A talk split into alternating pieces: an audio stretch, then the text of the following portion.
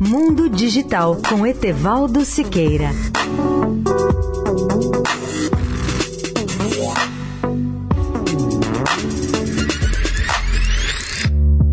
Olá, ouvintes da Rádio Eldorado. O meu tema hoje é quase a negação do que nós chamamos de mundo digital, pois eu vou defender por alguns instantes o som analógico, a tecnologia dos anos 70, do bom áudio dos anos 70, dos velhos discos LP e dos toca-discos que faziam a leitura com agulhas especiais de safira ao diamante, dos amplificadores a válvula e de todos os demais equipamentos de som daquela era da alta fidelidade.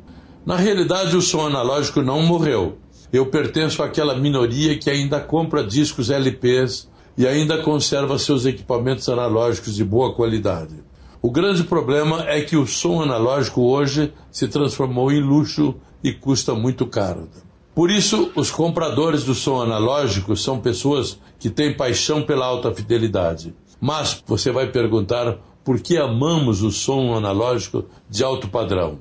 A resposta é simples: porque a música reproduzida por essa tecnologia nos dá uma sensação mais verdadeira, com maior fidelidade, maior realismo no timbre, maior calor nos graves e mais naturalidade nos agudos. Isso não quer dizer que o som digital vai perder espaço no mercado. Posso garantir que as, as duas tecnologias, a analógica e a digital, vão sobreviver e vão conviver. E mais do que isso, teremos aparelhos híbridos que vão combinar a leitura de discos analógicos e de fontes digitais, que podem ser CDs, DVDs, Blu-rays, pendrives ou flash memories. O mundo adora voltar às tecnologias do passado, mesmo que elas sejam muito mais caras. O barco à vela, tão popular do passado, se transformou nos iates de luxo de hoje, acessível apenas aos mais ricos.